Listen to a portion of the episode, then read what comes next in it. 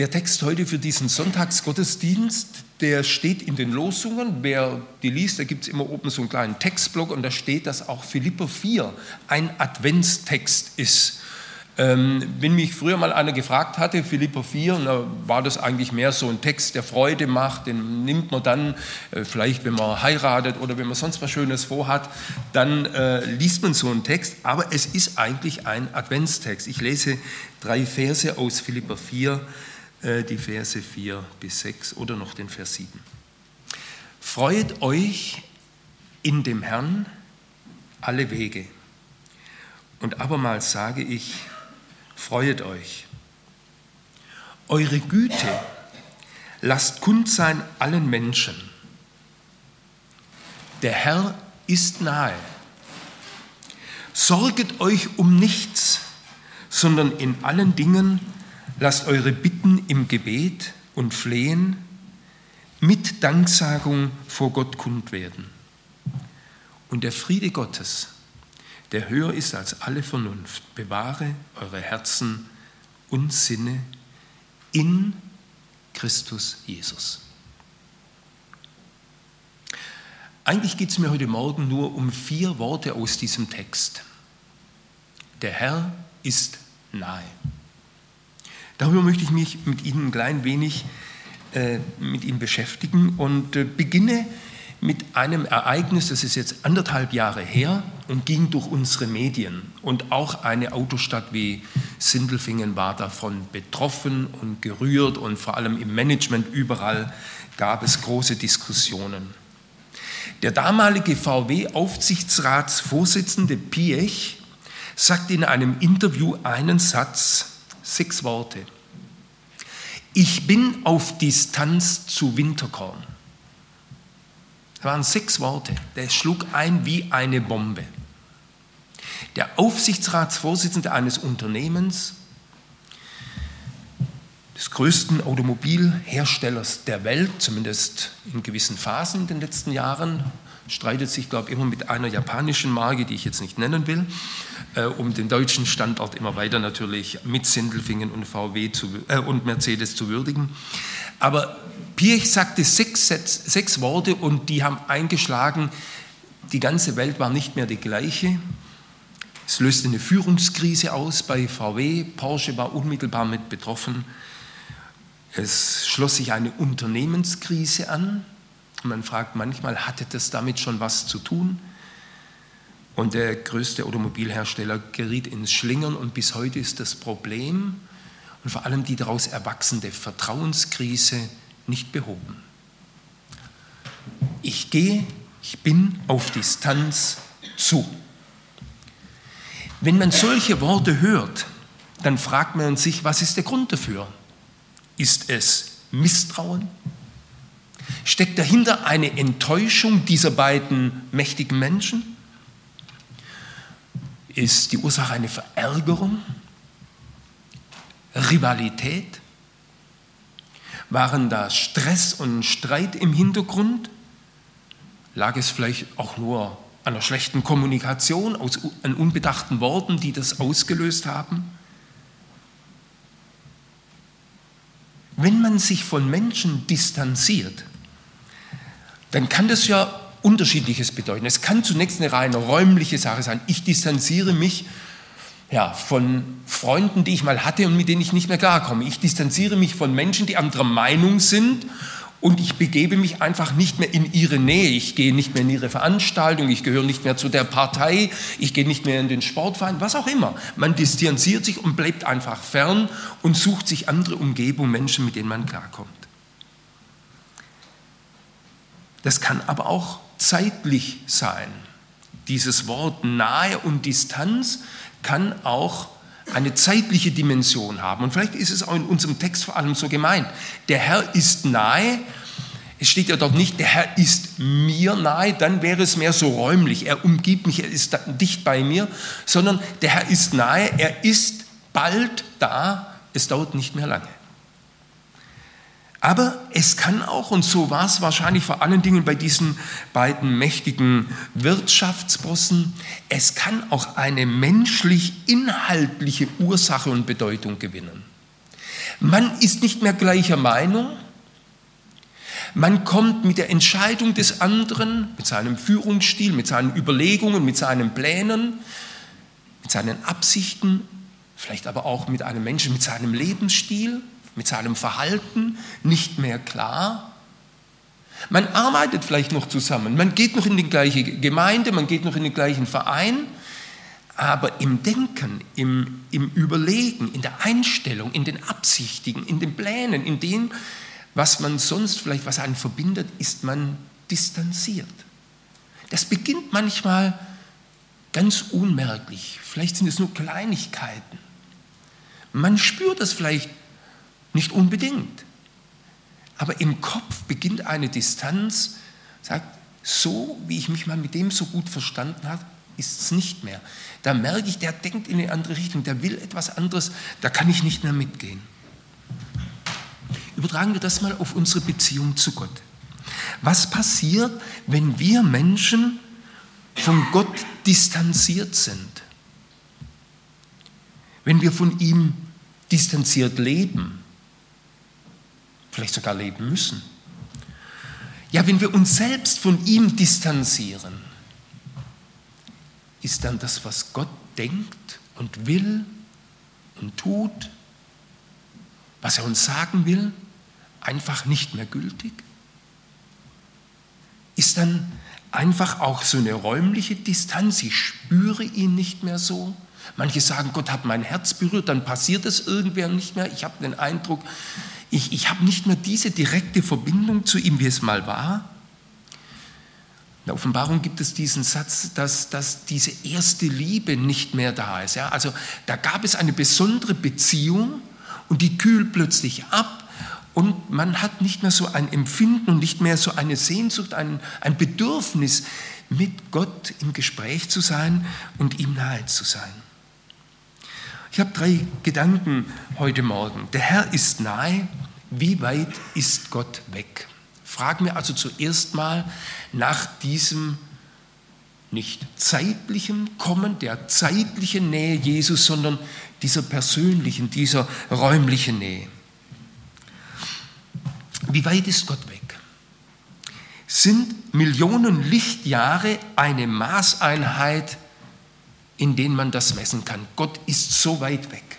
Der ferne Gott, der unerreichbare Gott, der Gott, den man nicht kennt, der einem fremd ist. Nun gehe ich davon aus, dass die meisten von Ihnen, wenn ich Sie heute Morgen persönlich gefragt hätte, sagen würden, nein, nein, Gott ist für mich nicht weit weg. Gott ist ja irgendwie da, durch Jesus uns nahegekommen. Und trotzdem ist das eine Frage in unserem alltäglichen Leben, die wir uns vielleicht ab und zu stellen sollten. Wie fern ist mir Gott gerade? Manchmal fragen vielleicht wir, wie nahe ist Gott mir in meiner Alltagswelt, in meiner harten Berufswelt, in meiner Einsamkeit, in meiner Wohnung, in meinem Alter, in meinen vielfältigen Herausforderungen in meinem persönlichen Ergehen. Als die Geburt Jesu angekündigt wird, so lesen wir es bei Matthäus, bekam Jesus einen eigenartigen Namen. Ich glaube, er steht nur ein einziges Mal im Neuen Testament, aber ausdrücklich bei der Ankündigung der Geburt Jesu. Da heißt es, er wird heißen Immanuel. Und dann steht die Übersetzung, Gott mit uns als wäre es das Programm Gottes von Anfang an gewesen, mit der Geburt Jesu zu sagen, dagegen will ich was tun. Dass die Menschen sich distanziert fühlen, dass die Menschen denken, ich bin weit weg, ich habe mit eurem Leben, mit eurem Alltag, mit euren Nöten und Fragen, mit euren Zweifeln nichts zu tun. Nein, er schickt seinen Sohn und sagt, das ist mein Programm, das ist meine Absicht, das ist mein Wunsch. Ich möchte bei euch sein, Gott mit uns. Es ist interessant, dass die Übersetzung nicht heißt Gott bei uns, so in der Nähe, irgendwie man sieht ihn so, oder, ja, sondern er sagt Gott mit uns, bei uns, in unserem Leben, bei unseren Wegen, auf denen wir gehen, in den Aufgaben, in denen wir stehen, in den Herausforderungen. Gott mit uns. Jesus ist das Wort an uns, sein Name ist Programm, Gott mit uns. Er hat Verständnis. Er hat Zeit für mich. Auch wenn ich denke, ich bin ja nur einer von Milliarden auf diesem Globus. So viel Aufmerksamkeit habe ich doch gar nicht verdient, dass Gott sich mit mir beschäftigt. Ist das die Botschaft für jeden Einzelnen?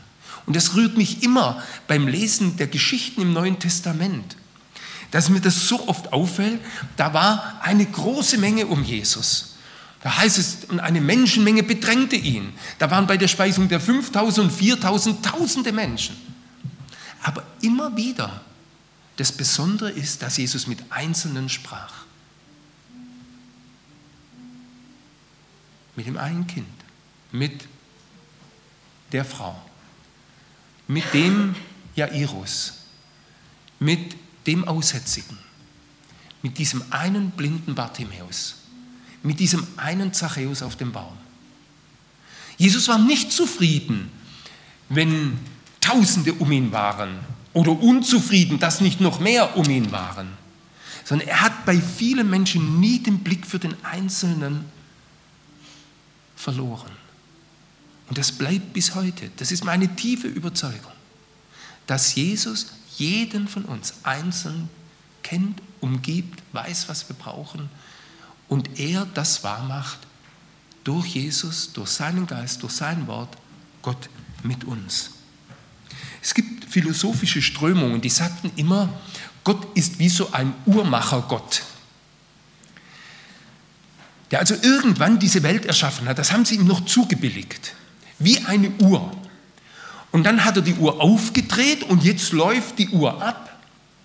Und jetzt hat sich dieser Uhrmacher zurückgezogen, aber weil sie läuft und weil sie läuft, wie sie läuft, kann Gott darauf nicht mehr einwirken.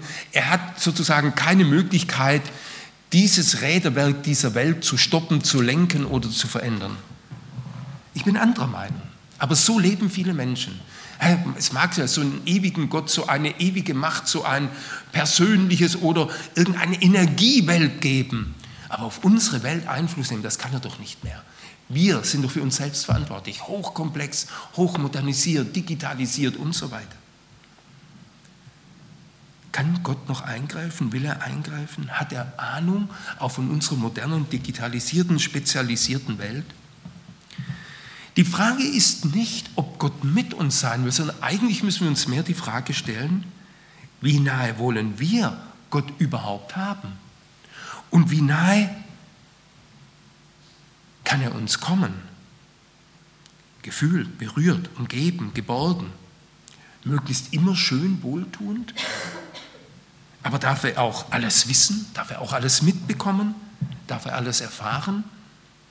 Darf er mitdenken und hören, was wir denken und hören? Gibt es einen heimlichen Bereich, in dem wir Gott weder brauchen noch haben wollen? Das sind die Fragen. Wollen wir Gott bei uns haben? Gott kommt durch Jesus zu uns. Er drängt sich nicht auf, aber er gibt ein Signal. Und dieses Signal hat er durch Jesus gegeben in unsere Welt hinein. Ich bin nicht abgehoben. Ich bin nicht weit weg. Gott sagt nicht, ich distanziere mich von dieser Welt. Die ist so schlecht, da ist Hopfen und Malz verloren. Gott sagt nicht, ich will euch loshaben, ich habe genug von euch. Manchmal kann man im Alten Testament den Eindruck haben beim Volk Israel, dass er nahe dran war zu sagen, ich kündige das auf. Gott hat Jesus in diese Welt geschickt, in eine ganz einfache Familie, um zu sagen, ich bin für jeden erreichbar. Ich bin nicht abgehoben. Ich bin nicht elitär. Ich bin nicht abgeschirmt von meinen Bodyguards und von meinen Sicherheitssystemen. Gott hat Jesus nicht ins Zentrum der Macht nach Rom geschickt, nicht ins Zentrum der Weisheit nach Athen, nicht ins Zentrum des Handels nach Alexandria, nicht ins Zentrum der Religionen nach Jerusalem, nicht in eine Königsfamilie, nicht in die hohe priesterliche Kaste und Familie, nicht in die Schulen der Gelehrten und Theologen, nach Nazareth, zur Zählung nach Bethlehem, durch Flucht nach Ägypten. Und aus Angst wieder zurück nach Nazareth. Ein kleines Bergdorf, in eine Handwerkerfamilie. Jesus selbst nennt sich lapidar Menschensohn, ein Sohn von Menschen. Er spricht mit den Einzelnen, er beruft die Einfachen, er liebt und segnet die Kinder, er heilt die Kranken, er redet mit Ausländern, er befreit Besessene, er ist sich für niemand zu schade. Er ist für jeden da. Gott, Gott will uns nicht loshaben. Gott sucht unsere Nähe. Gott hat den Menschen als sein Gegenüber geschaffen. Darum möchte er eigentlich nicht nur zu Besuch kommen. Nein, er möchte, dass wir eine Beziehung zu ihm finden, das Gespräch mit ihm suchen, dass wir Gemeinsamkeit leben und sogar in Ewigkeit Gemeinschaft mit ihm haben. Und darum setzt er alles dazu ein, damit das gelingt. Darin, darin zeigt sich Gottes Bescheidenheit. Dass er für jeden Menschen, jeder Sprache, jeden Geschlechts, jeden Alters erreichbar ist. Aber in Wirklichkeit ist diese Bescheidenheit Herrlichkeit. Herrlichkeit. Weil was ist das? Dass der Größte, der Mächtigste, der Allmächtige es uns möglich macht und erlaubt, in seine Nähe zu kommen. Die Distanz zu ihm ganz kurz zu halten. Nur ein Gebet von ihm entfernt. David sagt im Psalm 145, der Herr ist nahe allen, die ihn anrufen, allen, die ihn mit Ernst anrufen. Wir hatten in den letzten Wochen bei uns zu Hause eine Baustelle. Wir hatten ein Fachwerkhaus gekauft und an das Fachwerkhaus hatte der Vorbesitzer, von dem wir das Haus gekauft hatten, einen schönen Wintergarten noch angebaut. Aber da das Gelände so ein bisschen schräg lief und äh, er das Gelände eigentlich nur mit so Steinen belegt hatte, ist über die Jahre vieles des Erdbodens und das Laub im Herbst nach unten gerutscht und die Balken unten am Wintergarten waren immer wieder feucht geworden und die Feuchtigkeit drang in das Holz ein und hat das Holz morsch gemacht. Und es war so eine Katastrophe, dass schon ein Riss im Wintergarten war und auch eine Scheibe gesprungen ist. Und wir merkten letztes Jahr schon und dann dieses Jahr, wir müssen hier was unternehmen. Wir hatten einen Zimmermann eingeladen und der half uns. Und ähm, ich habe dann zwei, drei Tage Urlaub genommen und habe gesagt, ich helfe da mit. Und wir haben sie dann immer zum Mittagessen eingeladen. Und wie das so bei uns zu Hause üblich ist, saßen dann die zwei Handwerker und noch ein Nachbar, der mitgeholfen hat, und ich am Mittagstisch und habe gesagt, bei uns ist üblich, dass wir zu Tisch beten, darf ich beten? Und dann haben wir gebetet. Am zweiten Tag sagte dieser Zimmermann, weißt du, Herr Trommer, ich muss Ihnen mal was sagen. Ich bete auch ab und zu. Und dann erzählte mir Folgendes. Er hatte vor Jahren Probleme und hatte sich dann einen Reiki-Lehrer gesucht. Das ist so etwas Fernöstliches und ich wusste selber gar nicht so ganz genau, was Reiki-Lehrer sind. Lange Rede, kurzer Sinn, erzählte er mir, dass er diesen Reiki-Lehrer befragt hat, was er machen kann, damit er sein Leben wieder in den Griff bekommt. Und er sagte dann der Reiki-Lehrer zu ihm, weißt du, wir als Menschen sind auch von Geistern umgeben, von einer Geisterwelt. Und da brauchst du Schutz. Und wenn du diesen Schutz nicht hast, dann geschehen solche Dinge, wie es dir in deinem Leben offensichtlich passiert ist. Und dann kam sie ins Gespräch, ja, was ihm denn diesen Schutz geben könnte. Und dann sagte der Reiki-Lehrer, überlegen Sie mal, was würden Sie jetzt oder welche Kraft würden Sie wählen, um Schutz zu haben von solchen Geistern? Und dann sagte der, naja, ich habe mich schon mal mit dem Buddhismus beschäftigt. Buddha wäre doch für mich so ein Schutzraum, in dem ich dann vielleicht äh, als Schutz gegen diese Geister, diese bösen Mächte irgendwie hätte. Dann sagte dieser Reiki-Lehrer zu ihm, das wird nicht ausreichen, da ist Buddha nicht stark genug dazu. Und dann fragte dieser Zimmermann mal, ja, was würden Sie mir denn empfehlen? Und dann sagte er, ich empfehle Ihnen Jesus Christus. Jesus Christus hat Kraft in ihrem Leben und wenn sie mit ihm reden, werden sie Hilfe erfahren.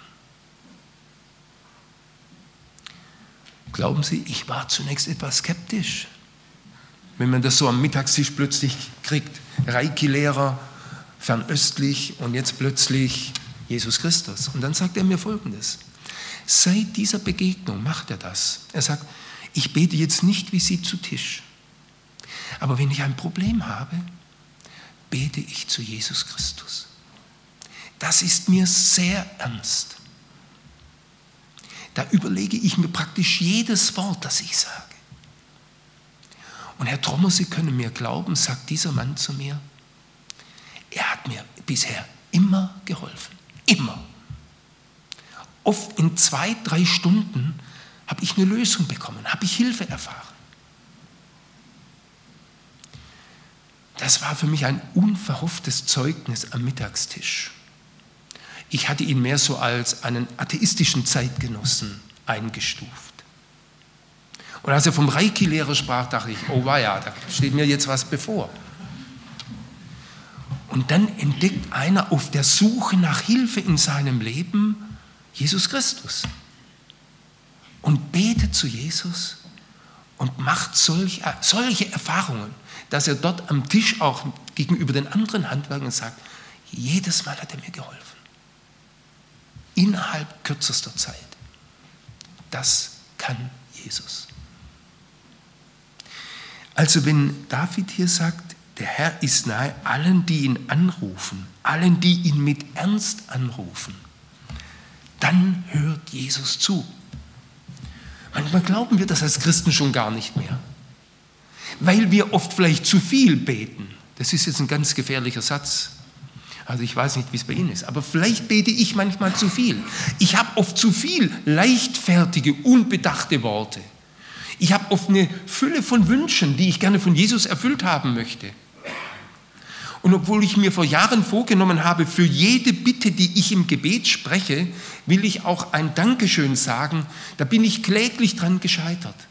Meine Frau wird es Ihnen bestätigen können, meine Gebete haben viel zu viel Bitten im Vergleich zu dem, wo ich mich bei Gott bedanke. Also es hat mich angerührt, durch solch einen Menschen neu darüber nachzudenken, wie ernst ist es dir wirklich im Gespräch mit Jesus. Hier bei Paulus in diesem Philipperbrief wird deutlich, alles, was sich mit der Nähe Jesu verbindet, mit der Beziehung zu Jesus, ist positiv. Freude, Güte, Sorglosigkeit. Ich darf alles im Gebet ihm sagen. Friede, das sind die Begriffe, die hier mit der Nähe Jesu verbunden werden in der Nähe Jesu, im Gespräch mit ihm, entwickelt sich eine andere Atmosphäre, ein anderes Denken, eine andere Wirklichkeit, eine neue Perspektive. Karl Barth sagte einmal, Freude ist die einfachste Form der Dankbarkeit. Dass ich reflektiere, was Jesus mir geschenkt hat, wie gut es mir geht. Dass ich in einem Land lebe mit Freiheit, mit Frieden, wo kein Krieg ist ein großes Geschenk unseres Gottes, was er uns alles gönnt, an Gutem, an Freude, an Sorglosigkeit. Wenige Verse vorher sagt Paulus hier im Philipperbrief, ich möchte, damit ich Christus gewinne und in ihm erfunden werde, so möchte ich leben, indem ich nicht die Gerechtigkeit habe, die aus dem Gesetz ist, sondern die durch den Glauben an Christus kommt. Ich möchte in ihm erfunden werden, so sagt es Paulus. Das ist sein Wunsch. Eine nähere Beziehung zu Jesus kann es nicht geben, als wenn er in uns drin ist und um uns herum ist. Und beides finden wir im Neuen Testament. Christus in uns und ich in Christus. Eine nähere Beziehung zum Wasser kann es für uns nicht geben, als wenn wir im Meer tauchen. Dann bin ich vollkommen von Wasser umgeben. Aber unser Körper soll, wenn ich es recht weiß, auch aus etwa 70 Prozent Wasser bestehen. Also auch Wasser ist in uns. Und ich glaube, das ist so etwas, ein, ein Bild eigentlich für Gott. Von ihm umgeben sein. So nahe bei ihm sein und dass er in mir ist und mein Denken, mein Planen, mein Handeln, mein Reden bestimmt. Kommen wir doch aber noch zur zweiten Frage. Wie nahe ist Jesus, dieser Herr? Der Herr ist nahe, wie lange dauert es noch, bis er kommt? Um es gleich zu sagen, ich weiß es nicht. Und interessant ist ja, dass im Neuen Testament Jesus selbst auch das nicht wusste. sagte, das allein weiß der Vater. Aber was heißt auch, Jesus ist nahe, Jesus kommt bald wieder? Wenn bei ihm ein Tag wie tausend Jahre sind, was heißt dann bald? Jeden Augenblick kann die Tür aufgehen und Jesus wird eintreten. So ähnlich hat man den Eindruck bei diesen Versen. Freut euch in dem Herrn alle Wege und abermals sage ich, freut euch, eure Güte lasst kund sein allen Menschen, der Herr ist nahe. So ähnlich, gleich geht die Tür auf und er kommt herein. Jesus ist bald zurück. Und es gibt ja manchmal so schöne Geschichten, dass irgendjemand aufwacht und da fehlen plötzlich einige Leute und er denkt, Jesus ist wiederkommen und ich habe ihn verpasst. So ist es vielleicht hier nicht gemeint. Aber die Entscheidung über die Zeit und den Zeitpunkt, wann Jesus wiederkommt, das ist Gottes Sache. Aber trotzdem ist mir bei, bei diesem Vers und in diesem Umfeld im Philipperbrief etwas wichtig geworden. Ganz klar, das übergeordnete Zeitverständnis, das ist eh Gottes Sache. Dass Gott in anderen zeitlichen Dimensionen denken kann wie wir, ich glaube, das ist uns allen klar. Dass er gar nicht in dieser chronologischen Reihenfolge denken muss, wie wir es einfach nur können und in der Geschichte, in der Schule gelernt haben und was früher war und was vor ein paar Jahren war und dieses Jahr war und was vielleicht wir nächstes Jahr erleben. Gott hat letztlich den Terminkalender und die Planung, es ist seine Sache, auch wenn Jesus wiederkommt. Aber im Neuen Testament erfahren wir mit, diesem, mit dieser Frage immer noch eine zweite Information, die heißt, jede Stunde, die uns Gott gibt, zu leben, für ihn zu leben, mit ihm zu leben, das ist eine Chance. Das ist Gnade. Daher kommt auch der Begriff, es ist noch Gnadenzeit. So hat man das früher viel auch in unseren Gemeinschaften gesagt. Es ist noch Zeit, diesem Gott zu begegnen. Es ist noch Zeit und Gelegenheit, mit ihm zu leben. Es ist noch Zeit, dass Menschen ihr Leben neu mit ihm beginnen. Es ist noch Zeit, umzukehren. Auch Weihnachten, die Geburtsstunde Jesu, hatte einen langen Anlauf. Wir denken ja immer, ja gut, das geschah damals und seitdem ist jetzt 2000 Jahre, seit Jesus auch gestorben ist, nichts passiert und wir sagen immer noch, Jesus kommt bald wieder. Im Alten Testament, die ersten Ankündigungen für Jesus, die stammen von Mose. Wenn wir wollen, sogar noch weiter zurück bis hinein in den Schöpfungsbericht. Dass das erste Jesu, das erste Wiederkommen oder das erste Kommen Jesu angekündigt wurde, das war ein Zeitraum über Hunderte, über Tausende von Jahren.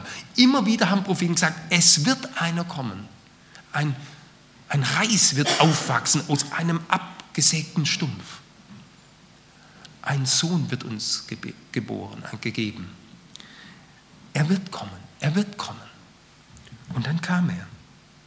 Und so dürfen wir auch, ohne hektisch zu werden, ohne ja, Geduld zu verlieren, darauf hoffen, er kommt wieder. Er wird Jesus senden, dieser Vater im Himmel. Er wird kommen, das ist sicher. Er vergisst uns nicht. Die Frage ist nur, wie wir ihn erwarten. Es gibt Dinge, die man sich als Kind einprägt. Ich war als Junge, als wir in Herrenberg gewohnt haben, ein richtiger Lausbub, sagt man so damals. Das heißt, wenn ich aus der Schule nach Hause kam, so mit Hausaufgaben, da hatte ich gar nichts los, dann bin ich weg zum Fußballspielen. Und dann kam es ab und zu vor, dass meine Geschwister kamen, du sollst nach Hause kommen zum Mittagessen oder Abendessen, aber ich wollte nur Fußball spielen. Und manchmal fiel dann der Satz, wenn ich dann doch nach Hause kam und der Vater war noch nicht da, wenn der Vater heute Abend nach Hause kommt, aber dann setzt was.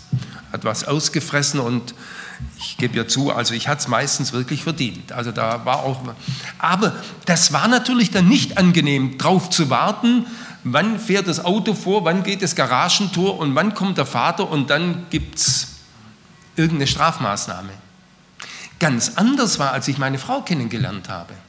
Ich weiß noch, ich habe damals in Stuttgart-Bad Cannstatt gewohnt und wenn ich wusste, sie kommt aus Memmingen oder später aus Liebenzell äh, nach Cannstatt und wird mich besuchen, Da hat man jede Minute gewartet und ersehen, wann endlich der Kadett hier auf den Hof fährt und sie kommt.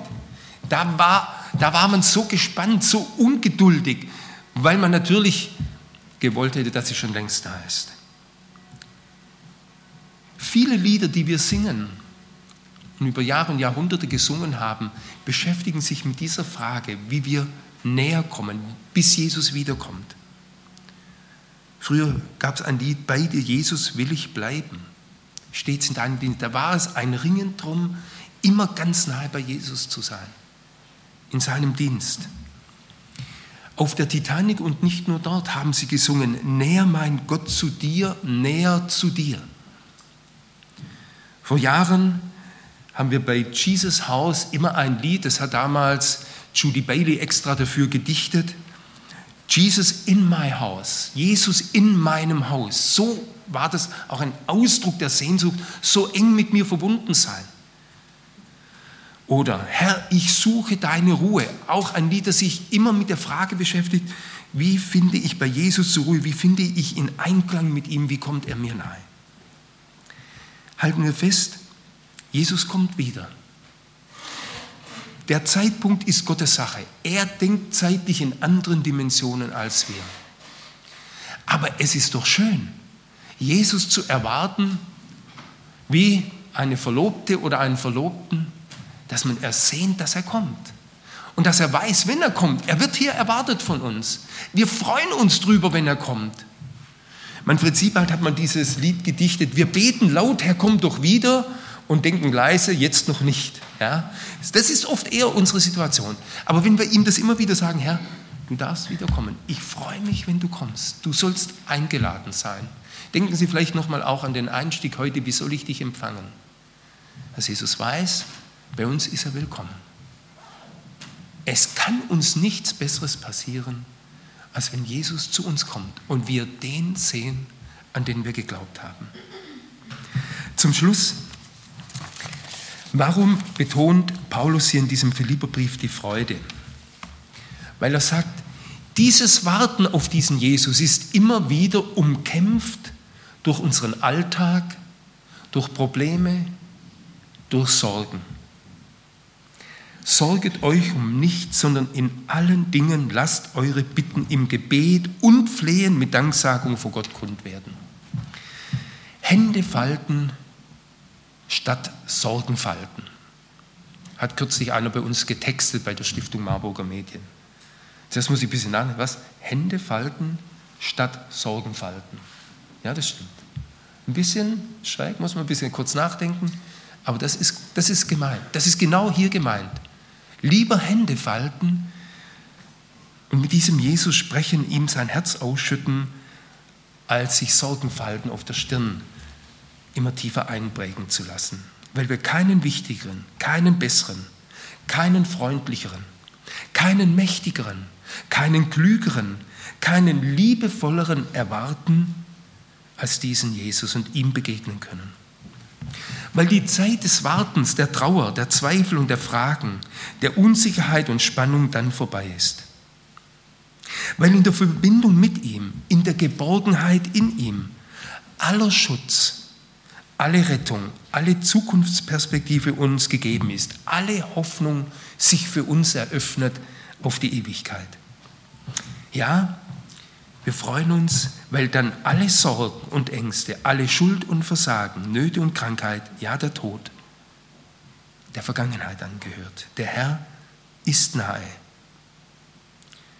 Es gibt bei ihm die Stelle, wo wir unser Sorgendes und Zweifelndes und Quälendes ergebnislose Sorgen loswerden können. Wer sorgt, tut so, als gäbe es keinen Gott, keinen, der uns zur Seite steht. Ich wurde am Anfang bei der Vorstellung gefragt, was tue ich, wo bin ich Gott nahe? Neben dem Bibellesen gibt es noch etwas, was ich mir immer wieder angewöhne, was ich gerne mache.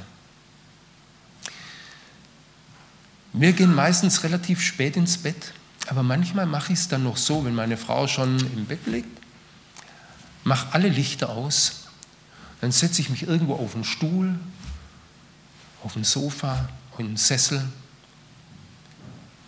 und in die Ruhe hinein der Nacht, in die Dunkelheit hinein, wo mich nichts ablenkt, kein Bild, kein Fernseher, kein Computer, kein Smartphone, kein, kein, keine Aussicht von unserem Fenster, dass ich denke, jetzt ist die Zeit, dass ich nochmal ganz ruhig mit Gott ins Gespräch kommen kann.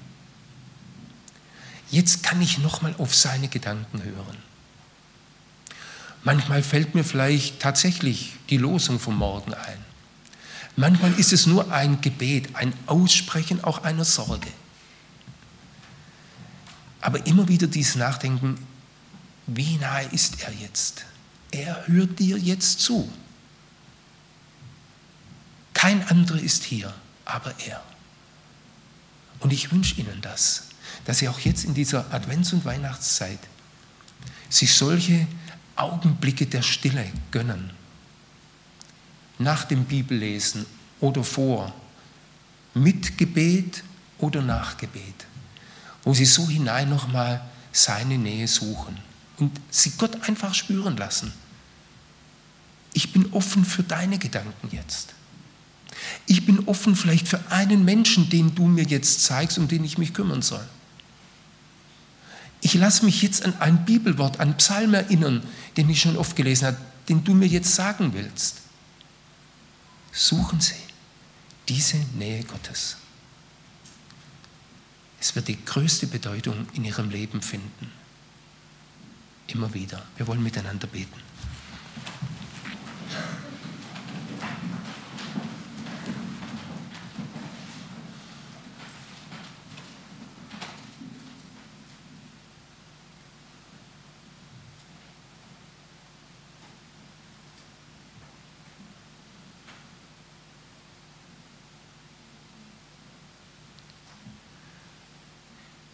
Danke du, Herr Jesus Christus, dass du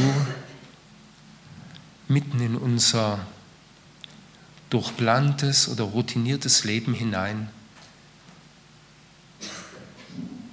immer wieder diese Signale uns sendest, dass du Zeit für uns hast, dass du uns nahe sein willst, dass du uns zuhörst. Und dass du uns etwas zu sagen hast, wenn wir hören wollen. Danke, Herr Jesus, dass das gerade auch in dieser Zeit eine große Chance ist, wo es früher dunkel wird, wo Kerzenlicht auch uns so faszinieren kann, uns diese Zeiten der Stille und der Begegnung mit dir zu gönnen, auf dich zu hören, dass dein Geist durch dein Wort uns Dinge erklären kann, uns ermutigen kann und dass es diese Freude in uns auslöst, dass du wiederkommst. Irgendwann wird es mal alle Kalender dieser Welt völlig durcheinander bringen. Sie werden keine Gültigkeit mehr haben. Gib aber durch uns heute immer wieder, Herr, diese Begegnung mit dir, die schon heute dich unersetzbar macht, dich für uns so wichtig macht, dass wir im Alltag immer wieder auf dich hören, dass wir deine Stimme vernehmen wollen und dass du hinein in unser Leben uns Zuspruch und Wegweisung, Ermutigung und auch Anweisung geben kannst. Danke für deine Liebe, für deine Zeit für uns, für dein Kommen in diese Welt, auf Augenhöhe mit uns. Danke, dass du wiederkommst. Herr, wir, wir möchten dich wirklich erwarten. Und oft ersehnen wir dich förmlich, wenn wir so viel Schreckliches noch in unserer Welt wahrnehmen in dieser doch eigentlich so zivilisierten Welt so viel Unrecht und Böses und Gewalttätiges geschieht. Danke, dass du einen neuen Himmel und eine neue Erde vorbereitest, wo es das nicht mehr geben wird. Darum komme wieder, Herr. Amen.